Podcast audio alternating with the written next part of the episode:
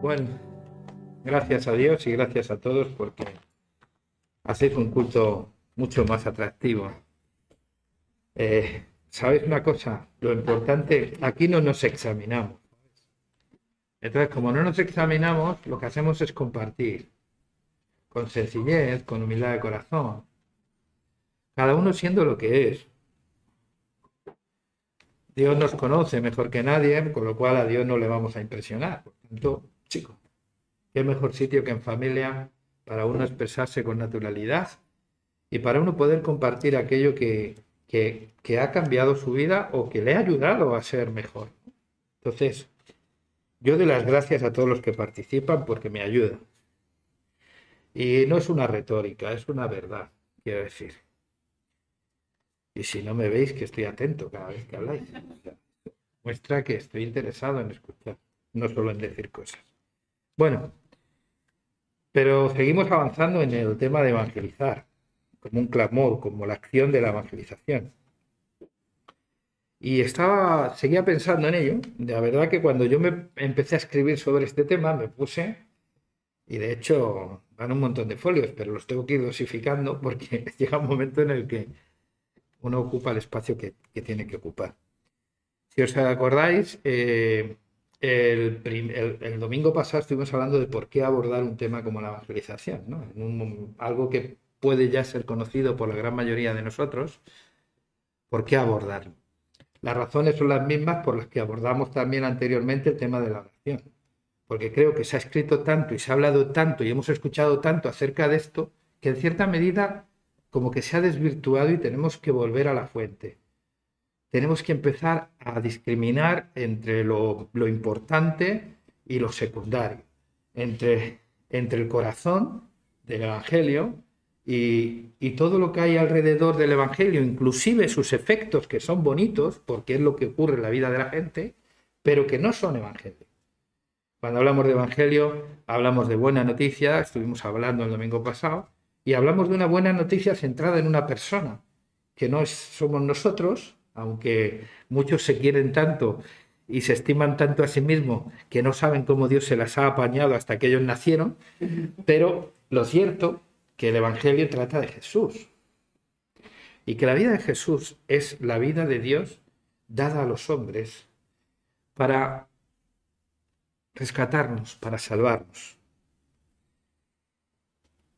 También empezamos a abordar, que es lo más importante de la evangelización, es el mensaje.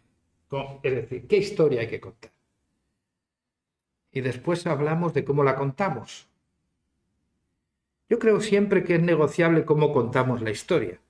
Lo que no es negociable es la historia que contamos. Y yo creo que en la historia que contamos hay mucho que hemos dejado de contar y que presas muchas veces de los resultados, de la tiranía del resultado, hemos buscado y hecho cosas y añadido cosas al discurso que no tienen de buena noticia nada, pero nada. De hecho, hay telepredicadores y evangelistas que tú les escuchas evangelizar y lo que menos ganas te das es de hablar con ese Señor, llamado Dios porque tiene un carácter bastante complicado. Y así lo pintan algunos. Por eso quiero seguir recalcando que, el Evangelio tiene que ver con Cristo y con los eventos en torno a la vida y la enseñanza de Cristo. Y hoy quiero abordar el primer evento. Además, estamos cerca de lo que se considera la celebración de ese primer evento, que tiene que ver con el nacimiento de Jesús. Para mí, el primer evento es la encarnación. Y, fijaros, hay que tener en cuenta esto por muchas razones. Pero es que cuando uno tiene una idea y un pensamiento bíblico sobre la encarnación, hace que Dios sea un ser en el que del que se puede uno fiar, que no está mal. ¿Vale?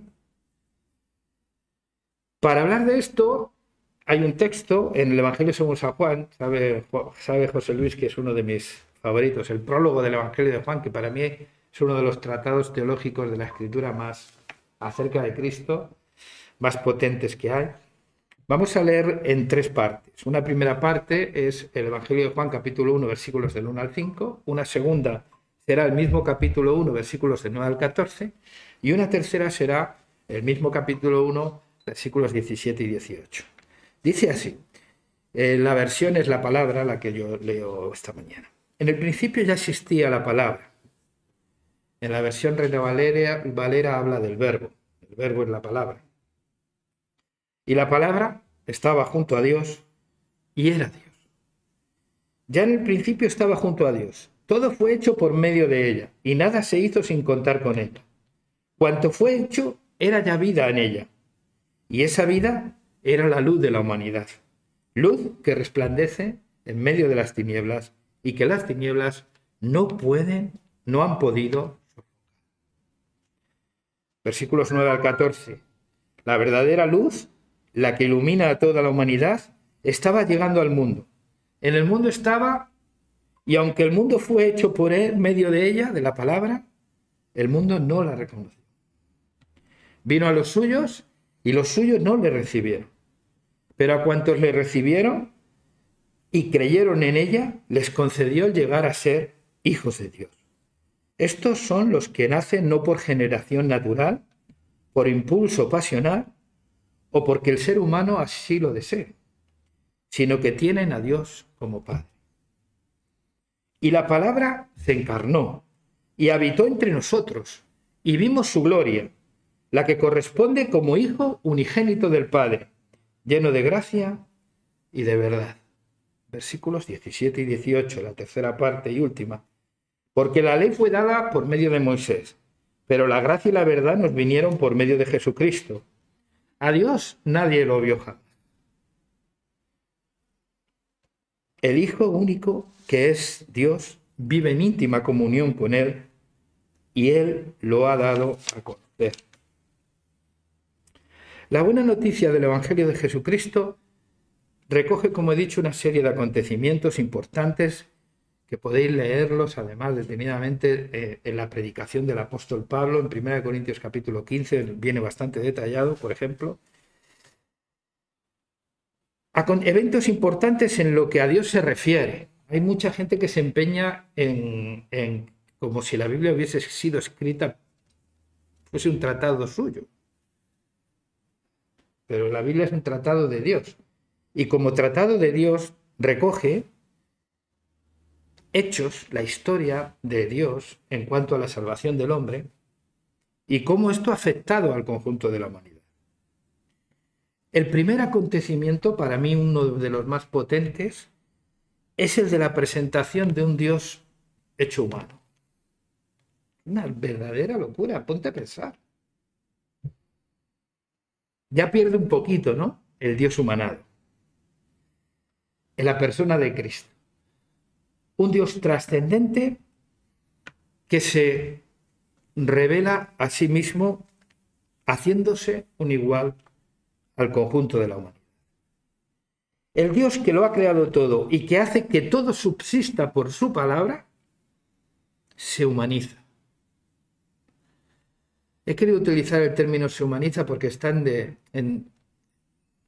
está desgastándose demasiado esa palabra que parece que es malo, ¿no? Ser humano. Pues el Señor habla del ser humano como gloria de su creación, con lo cual, y que lo creó un poco menor que los ángeles. O sea, no, Dios no tiene la misma opinión que estos que odian la humanidad. Un Dios que, que se hace realmente humano.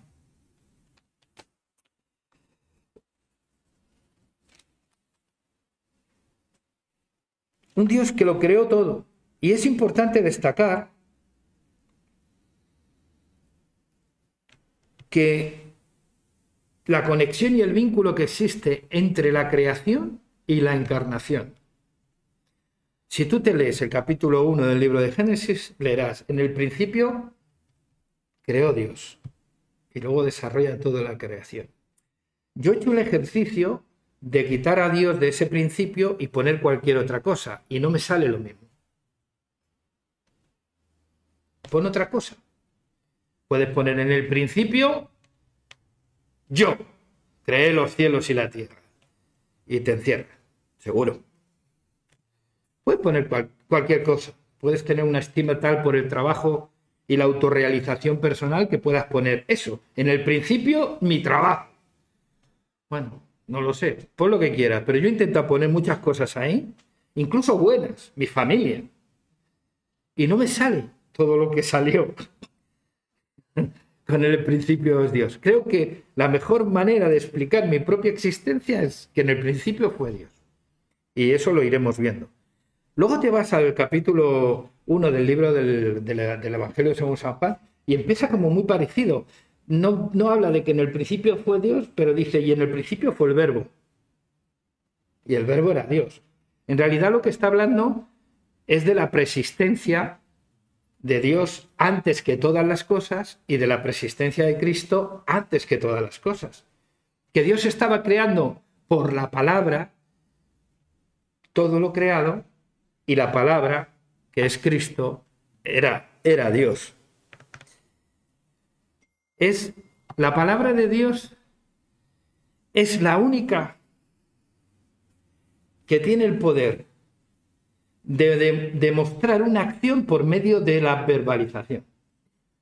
Cuando Dios dijo, sea la luz, no se tuvo que ir al interruptor. Decidlo vosotros. En Dios, la palabra y la acción están juntas. Y dice sea la luz y es. En nosotros, la palabra y la acción está separada. ¿Y cuántos dolores de cabeza nos trae eso, no? Porque una vez decimos una cosa y hacemos la contraria. ¿A que sí? Bueno, pero está bien. No juguemos a ser dioses que nos va a salir mal. ¿eh? Dios creó todas las cosas por medio de Cristo y para Cristo, como así recoge Colosenses 1.16, cuando dice que eh, el apóstol Pablo, que Dios ha creado en Cristo todas las cosas, todo lo que existe en el cielo, en la tierra, lo visible, lo invisible, sean tronos, dominaciones, principados, potestades, todo lo creado por Dios en Cristo ha sido creado por Cristo y para Cristo. Y bueno, algunos creyentes podemos tener claro esto de por Cristo, ¿no? Y, que todo ha sido creado por Dios. Ahora, que Dios lo creara para sí, eso ya no lo vemos tan claro en nuestra propia experiencia cristiana, porque a veces nuestro propósito y significado en la vida no está en Dios mismo, sino está en otras muchas cosas. ¿Qué es lo que ha ocurrido? ¿Qué es lo que ocurre? Bueno, el ser humano fue creado libre, aunque a algunos les hubiese gustado que nos crearan amarrados. Sobre todo los sectarios. Cualquier Cualquier secta quiere tener seguidores que no sean libres. Les molesta la gente libre. Incomoda. Pues fíjate, Dios nos creó libres. Nos hizo absolutamente libres. Con una libertad que nos fue donada. ¿Nos fue donada por quién? Por Él. Por el mismo Creador. Así pues, un ser humano creado libre con una libertad que le ha sido donada desde el principio por el mismo Creador, nos muestra que tiene la capacidad de tener comunión con el Creador de manera libre y voluntaria, pero también tiene la capacidad de rebelarse contra su Creador. Y no porque haya una fuerza consustancial en sí mismo, sino por algo que tiene que ver con Dios y no contigo. Porque Dios se autolimitó. Fíjate, tu libertad hizo que Dios se autolimitara a sí mismo. Es lo que los teólogos bíblicos y científicos dicen que la creación nos muestra la primera kenosis, es un término griego, de Dios. Kenosis es la doctrina del autodespojo o del vaciamiento que queda mucho más clara en Filipenses capítulo 2 cuando dice, el cual siendo en forma de Dios, no estimó el ser igual a Dios como cuestión a la que aferrarse, sino que se despojó de sí mismo. Cuando Dios toma la decisión de hacerse un igual a ti y a mí, toma la decisión no estimando su condición, sino estimando la tuya, la mía, y se vacía de sí mismo, se despoja de sí mismo, de su deidad, para hacerse un igual a nosotros. ¿Qué te parece? ¿Te puedes fiar de alguien que hace eso por ti? ¿No te vuelve loco? Pero si nos montamos cuatro frases y somos capaces de enamorar a alguien. Pues Dios hizo mucho más que un discurso o una narrativa bonita, romántica. Se autodespojó de su condición divina para hacerse un igual a ti. Y eso hace que Dios sea un ser confiable, por lo menos para mí. ¿Eh? Pues en la creación Dios estaba limitando, porque dándonos la libertad de decidir, Él se estaba convirtiendo en una opción. Si me puedes decir que no, es que hay otra cosa a la que puedes llegar a valorar más y decirle que sí. ¿Te han presentado a veces al Dios del cristiano, te lo han presentado así alguna vez?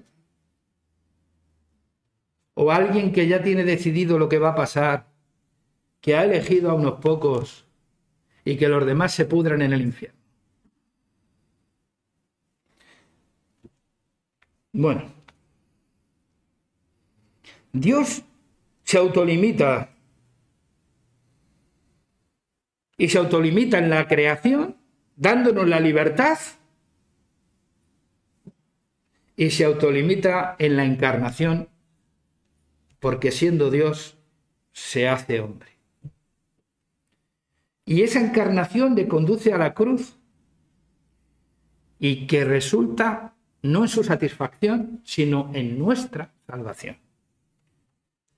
Al crear el mundo Dios manifiesta su poder, es indiscutible, pero no como el modelo de monarquías absolutistas y caprichosas que todos tenemos estructuradas en nuestra mente, que conforman una idea de soberanía en nuestra mente. No como un poder soberano que crea algo para convertirlo en un medio para su exaltación. Como si Dios, mira, si, es que si Dios necesitase de mi exaltación, estaba apañado, ¿eh? Y habla mal de él.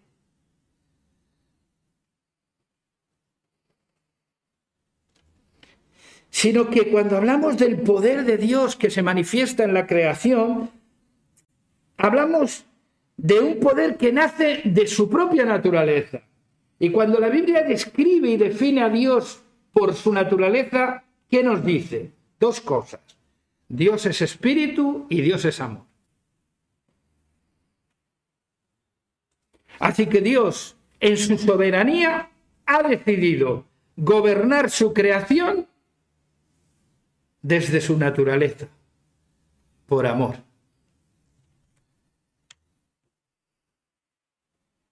Un poder que nace del amor y por tanto se comunica en gracia, creando frente a sí mismo unos seres que no son el medio para su exaltación, sino que son un fin en sí mismo. Somos como seres humanos, somos únicos, porque así lo ha querido Dios y somos un fin en nosotros mismos. Que tenemos capacidad para tener una comunión con Él, pero que también somos capaces de llevarle la contraria. Que la llevamos a veces, bueno, unas abiertamente y otras a los comordón, como digo yo. Es a partir de aquí desde donde debemos de desarrollar ese pensamiento bíblico sobre la soberanía de Dios y, lo digo porque no todos los creyentes piensan igual, por eso lo digo. ¿eh? Porque cuando hablan de un Dios soberano, tienen en su cabeza a los monarcas medievales, que son absolutistas y caprichosos, que son dueños de la vida y la muerte de sus súbditos, y que con ese nepotismo, nepotismo es como gobierna con señorío. Recordad la parábola de Jesús cuando sus discípulos discutían sobre lo mismo. Aquí quien manda. Cuando se conforma un grupo humano siempre surgen esas, esas, esas disputas. ¿no? Aquí quien manda. Bueno, pues mira, dice las naciones, en las naciones se enseñorean sus gobernantes, pero no será así entre vosotros, sino que el mayor servirá al menor. ¿Vale? Con lo cual, estamos hablando de otra cosa completamente distinta a la que culturalmente estamos acostumbrados.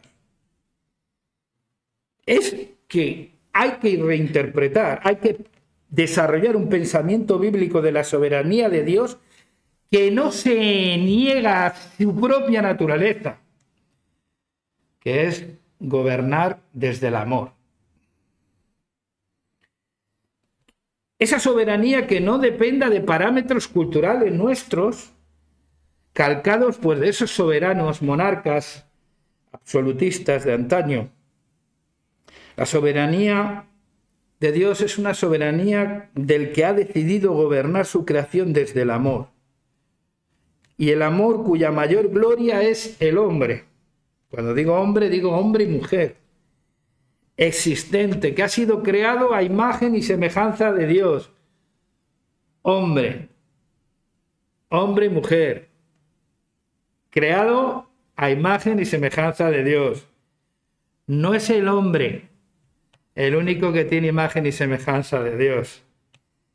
¿eh? Ni siquiera es el hombre solo hombre. Leer bien el texto bíblico y os daréis cuenta que dice, y Dios creó al hombre, varón y hembra lo creó. Hasta para ser hombre necesitas tu mujer. Así que basta ya, machitos. Bajémonos de la burra ya, ¿eh? Bajémonos de la burra. Porque es negarnos a nosotros mismos. Es curioso, ¿no? Imagen y semejanza, a su imagen y semejanza creó al hombre y a la mujer. Hay gente que parece que Dios se parece más al hombre. Y la idea que tenemos de Dios es de un señor bonachón, y como si fuese Papá Noel, ¿sabes? Así más o menos. Por eso cuando yo leí La cabaña, habéis leído el libro La cabaña y la habéis visto la película, en un debate sobre con los pastores, yo soy un poco provocador, lo entiendo, pero es que no, no, no lo puedo evitar, es que me lo ponen muy, muy fácil. Claro, yo cuando salió esto, algunos dijo que era una blasfemia, que no sé qué, que no sé cuánto. Digo, pues a mí lo que más me gustó de la película es que Dios fuese mujer negra y culona. Me refiero de ancha. Dice, porque me rompe estereotipos. Pero que es que en la misma serie, en la misma película puedes ver cómo Dios se convierte, se, se relaciona como padre también con él. Evidentemente hay momentos en la vida en que la figura del padre está tan deteriorada que Dios se convierte en una madre para nosotros. Eh, eh, si se ve bien la película sin superstición y sin malo y, y, con una mente abierta, te darás cuenta que, que Dios trasciende ser hombre o mujer. Dios es espíritu, ¿sabes? Pero sí es cierto que para que nosotros no entendamos, utiliza lo que se llama antropocentrismo, morfismos, perdón, antropomorfismos, que es formas humanas para hablarnos de manera que podamos entenderle. Dios es mucho más que eso. Pero es para que podamos entender lo que estamos hablando. Pues Él es ese soberano que ha decidido gobernar su creación en amor y que la gloria de ese amor es el hombre y la mujer. Y eso es lo que explica que una vez que el hombre y la mujer traspasan los límites impuestos, ¿qué hace Dios? ¿Qué es lo que hizo Dios? Algunos dicen que los castigó, yo no lo veo. Yo no lo veo. Mira lo que hizo. Salió a pasear como todos los días. Dios siguió cumpliendo con su cita, ¿vale? Y empezó a sacarles conversación. ¿Dónde estás? Pues mira, es que he experimentado algo que no experimentaba antes. Cuando antes venías a pasear con nosotros yo sentía alegría, ahora siento miedo. Me das miedo, Dios. Tuve miedo y me escondí. Oye, ¿y cómo aprendiste eso? Pues que se te tuviste muy mala idea cuando creaste la mujer para mí, la mujer que tú me has dado. Desde entonces algunos siguen echando la culpa a la mujer.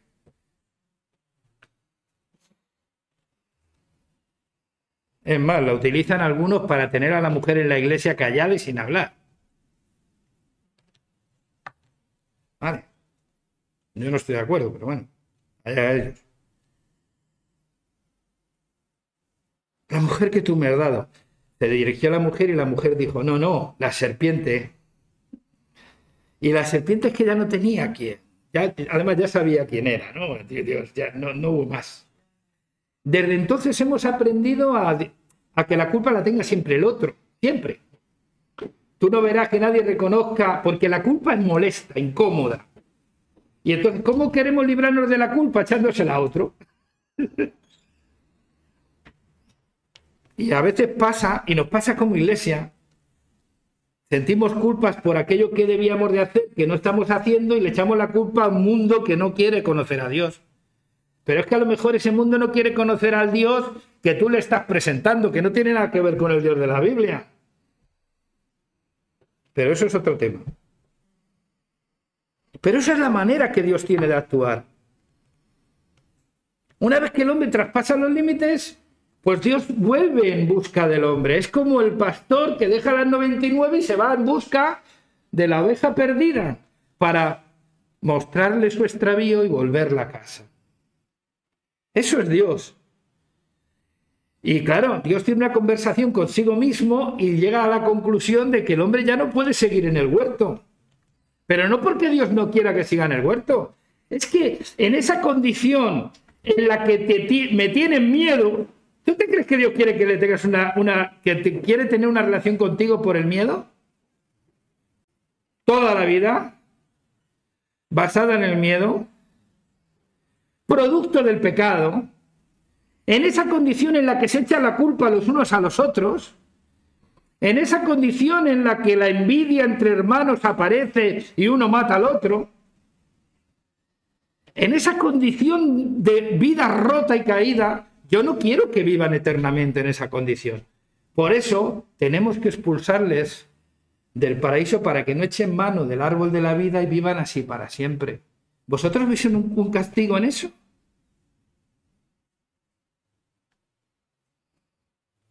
¿Veis un castigo en eso? Yo veo mucha gracia de Dios y mucho amor. Y en darles esas pieles para que cubrieran sus vergüenzas porque Dios no quiere que el hombre se sienta culpable, le tenga miedo y sienta vergüenza. Aunque hay algunos predicadores que parece que juegan a eso, que la gente sienta miedo, vergüenza y culpa y entonces vengan al Señor. Pero no es así, porque la culpa, el miedo y la vergüenza fueron emociones que surgen por el pecado, por la rebelión por querer ser dioses de nuestra propia vida.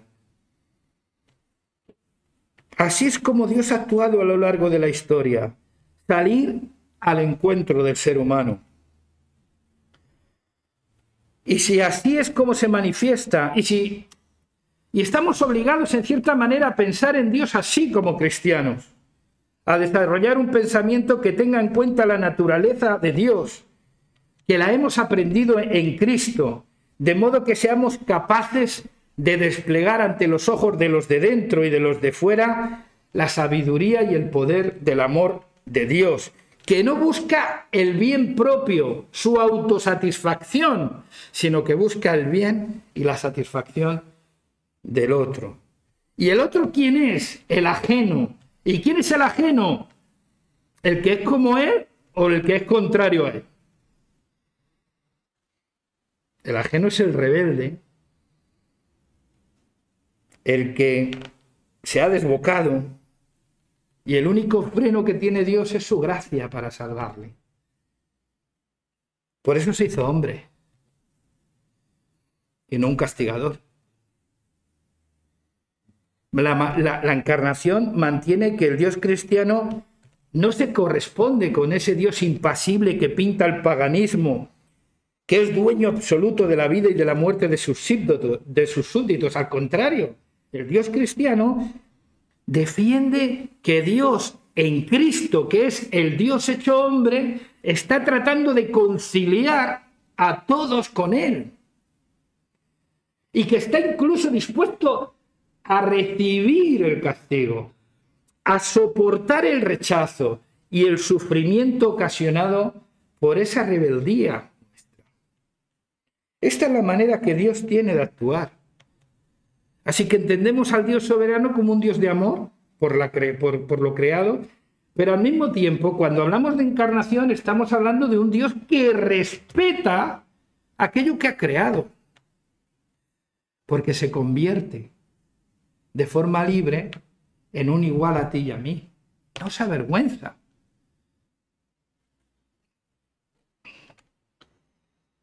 Y eso es lo que muestra realmente la encarnación también, el gran respeto que Dios siente por lo creado. No solo el amor que tiene por lo creado, sino el gran respeto que siente por, por lo creado. De ahí la, la gracia es la que toma la iniciativa y sale a la búsqueda de la oveja perdida, como he dicho antes. La creación del hombre a imagen de Dios precisamente tiene como fin la propia encarnación de Dios. Enfatizar el pecado humano ciertamente grave, claro que sí que es grave el pecado, pero para hacer que la gente se sienta como un gusano despreciable, no hace justicia a la imagen bíblica del hombre y la mujer, sino todo lo contrario. La vida humana es preciosa a los ojos del Creador, hasta tal punto que no dudó en hacerse hombre para poder hacerte a ti partícipe de su divina naturaleza. Léete segunda de Pedro 1.4. Porque todas aquellas promesas que Dios nos ha dado es para hacernos partícipes de su divina naturaleza. De ahí la frase que me acompaña a mí mucho desde siempre. Una vez leyendo Filipenses me vino esta frase y desde entonces trato de que sea mi lema en todo.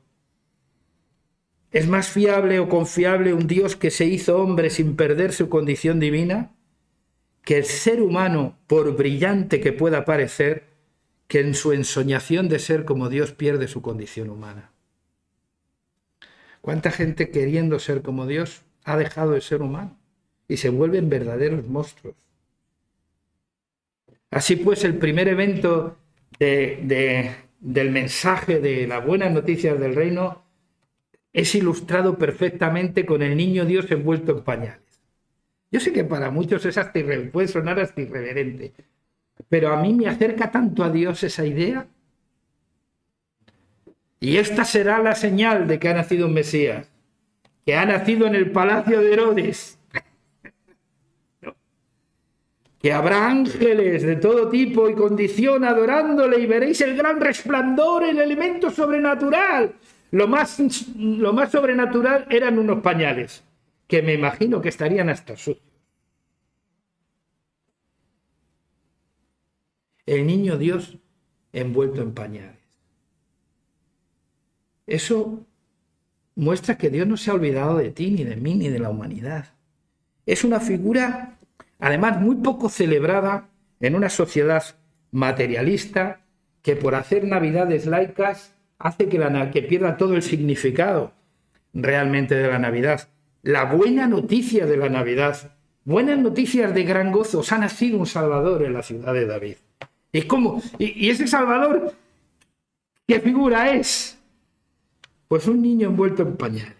Además, no estará en cuna real, estará en un pesebre. Es un poco escándalo el Evangelio, ¿verdad? Nos imaginamos otra cosa porque tenemos una idea distinta de Dios. Y es a veces la que transferimos a los demás. Y es lo que hace que los demás no le caiga bien ese Dios. Me acuerdo una vez hablando con un no creyente que me empezó a decir, no, se puso la vacuna, ¿no? Contra lo primero. No, no, yo no creo en Dios. Cuando empecé a sacar el tema, yo no creo en Dios. Digo, bueno, pues hagamos esto. Si tú eres capaz de decirme el Dios en el que no crees, a lo mejor yo tampoco creo, tú. Y entonces te voy a hablar del Dios en el que yo creo. Tampoco saben muy bien en qué, en Dios no cree. Creo que sí lo saben, en ese Dios cruel, tirano, que, asusta, que da miedo, que castiga, que tiene muy mal sentido del humor, que hay que vivir para autocomplacerle. es que es un rollete ese Dios. ¿eh? Dios no depende tanto de nosotros en realidad. Nosotros sí dependemos de Él. La encarnación, y termino, nos da buenas noticias. Es una buena noticia. ¿Por qué? La encarnación es una buena noticia porque el Dios cristiano no desprecia la condición humana. Ese es el mensaje de la encarnación.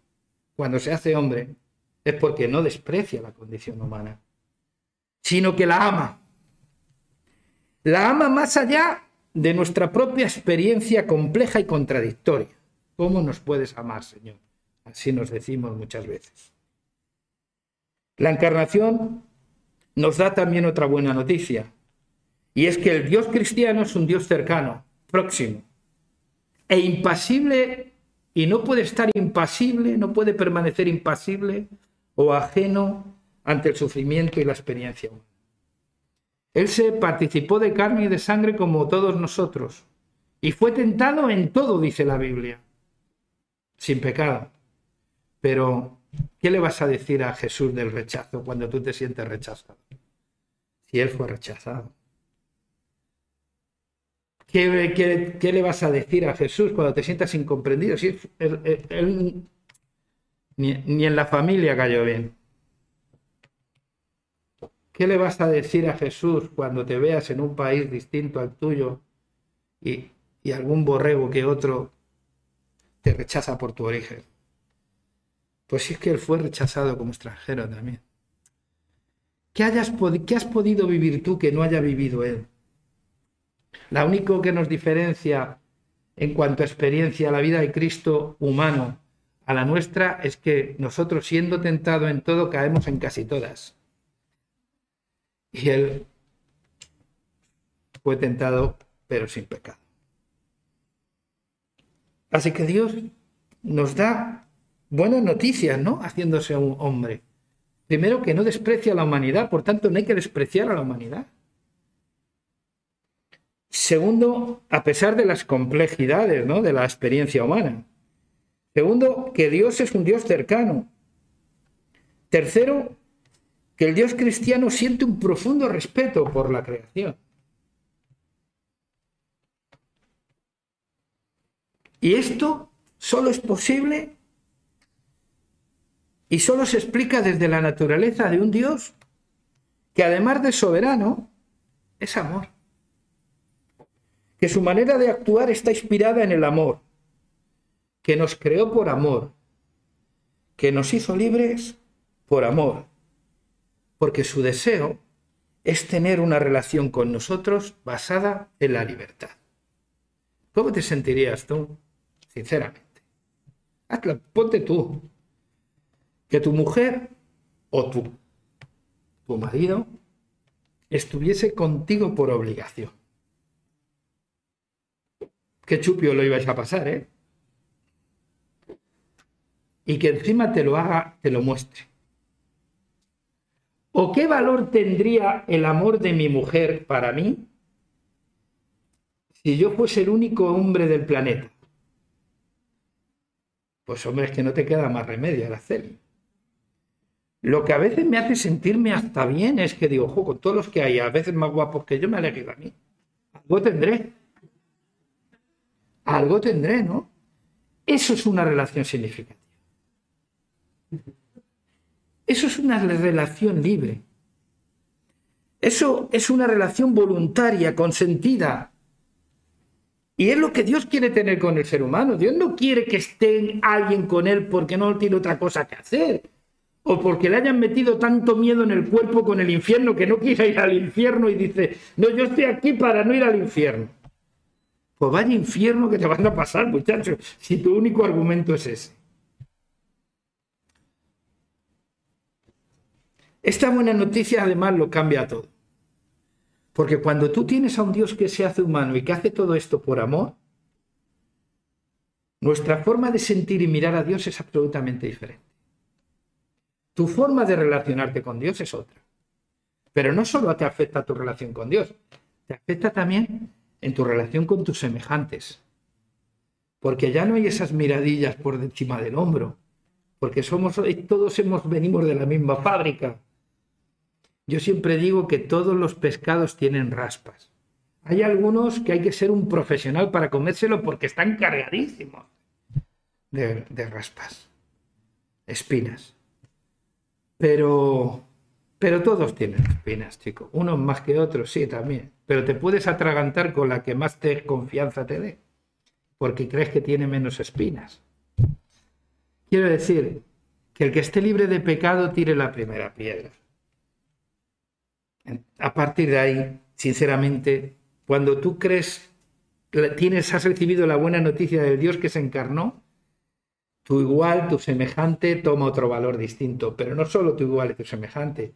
Cuando tú ves el amor y el respeto que Dios siente por todo lo creado, tu relación con lo creado es completamente distinta. A que no tiras igual un papel a la carretera, a la calle, si piensas que Dios está a tu lado, que si piensas que Dios no está a tu lado.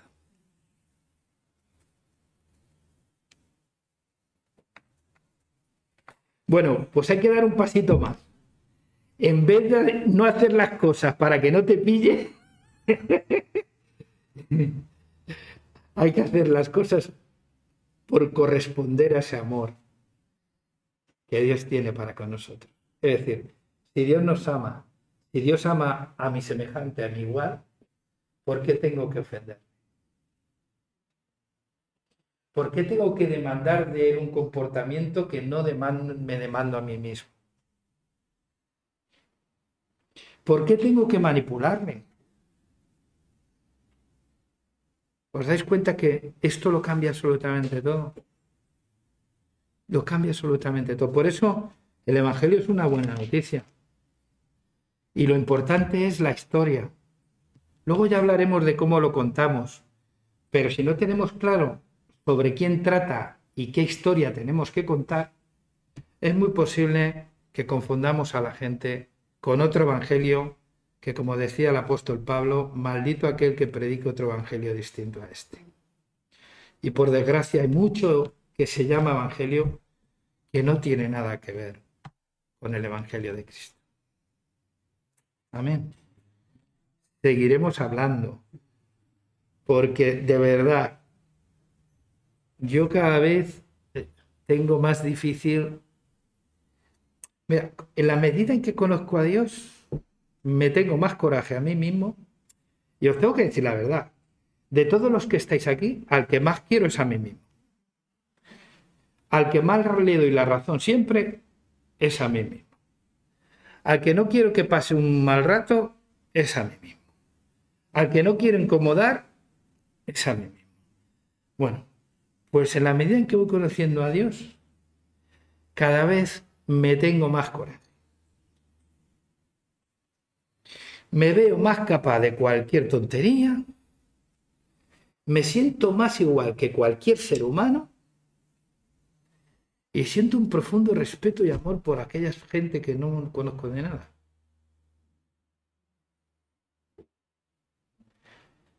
Por tanto, si ese es el mensaje que tengo que contar, lo contaré de manera que no le haga sentir mal al otro, ¿no? Huiré de la manipulación, de que se le meta el miedo en el cuerpo, de que tiene que ser malo por narices, a buscarle el defecto. ah, que no te drogas, pues beberás. Ah, que no bebes, pues serás un adúltero, pero vamos, No, sí. Vamos a ir definiendo el mensaje, porque el mensaje es la clave de cómo contamos la historia y cómo hacemos que la gente se fije más en Cristo, que al final es lo que, de, lo que se trata, que en nosotros mismos. Si nosotros tomamos un lugar preeminente a la hora de evangelizar, es posible que hablen bien de nosotros, pero sinceramente no les va a valer para nada, ni a ellos ni a mí. A mí no me va a venir bien que hablen bien de mí, porque ya te digo que estoy enamorado de mí mismo. Entonces, cuanto más hablan bien de mí, peor, me hacen sentir, porque no quiero quererme tanto. Pero a ellos tampoco les va a hacer. Que el Señor los bendiga. Eh, bueno, pues ya está, ¿no? Ya vale, ¿no? Porque entre José, el José y yo...